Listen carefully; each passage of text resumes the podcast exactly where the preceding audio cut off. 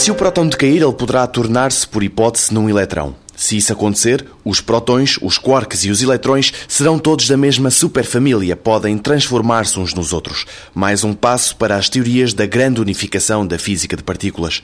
Mário Pimenta, investigador no LIP, Laboratório de Física de Partículas, admite que para já a resposta honesta a esta pergunta, se o próton decai, é que não sabemos. O que sabe é que o próton, felizmente, é muito estável, porque se não fosse muito estável, nós desintegrávamos. Portanto, nós basicamente somos feitos de protões e, portanto, dava-nos jeito que o protão não decaísse muito rapidamente. E, portanto, a gente sabe que se o protão a decair, felizmente há de ter uma vida muito grande.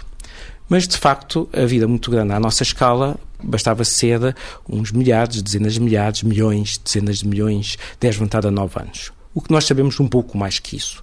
Sabemos que se o protão decair, tem pelo menos um tempo de vida da ordem dos 10 levantado a 33 anos ou 35 anos. Portanto, uma coisa que são 10 com 35 zeros a seguir.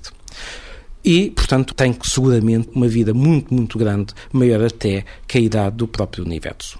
Agora, a pergunta é como é que a gente sabe que pelo menos tem esse tempo de vida. Portanto, nunca ninguém pôde esperar 10 levantar a 33 anos para saber se um próton decaiu ou não.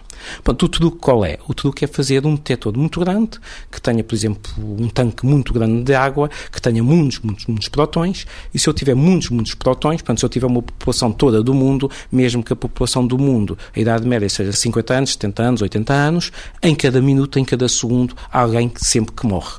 Portanto, uma coisa é a idade média, outra coisa é o número de acontecimentos por segundo. Portanto, nos prótons é a mesma história. Se eu tiver muitos, muitos, muitos prótons, portanto, se eu tiver muito mais que 10 levantado a 33 prótons, embora o valor médio seja muito elevado, eu tenho, tenho, como é um processo aleatório, eu tenho a hipótese de ver no meu tempo de vida alguns prótons a decaírem. Portanto, nós fizemos, a física de partículas fez aqui há uns anos experiências relativamente grandes para verificar o tempo de vida dessa ordem dos protões e basicamente porque a física de partículas está muito interessada em saber se ele decai ou não.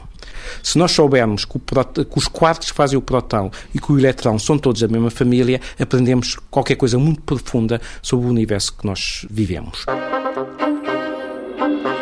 Em foco, no próximo 125 Perguntas sobre Ciência, as doenças de priões.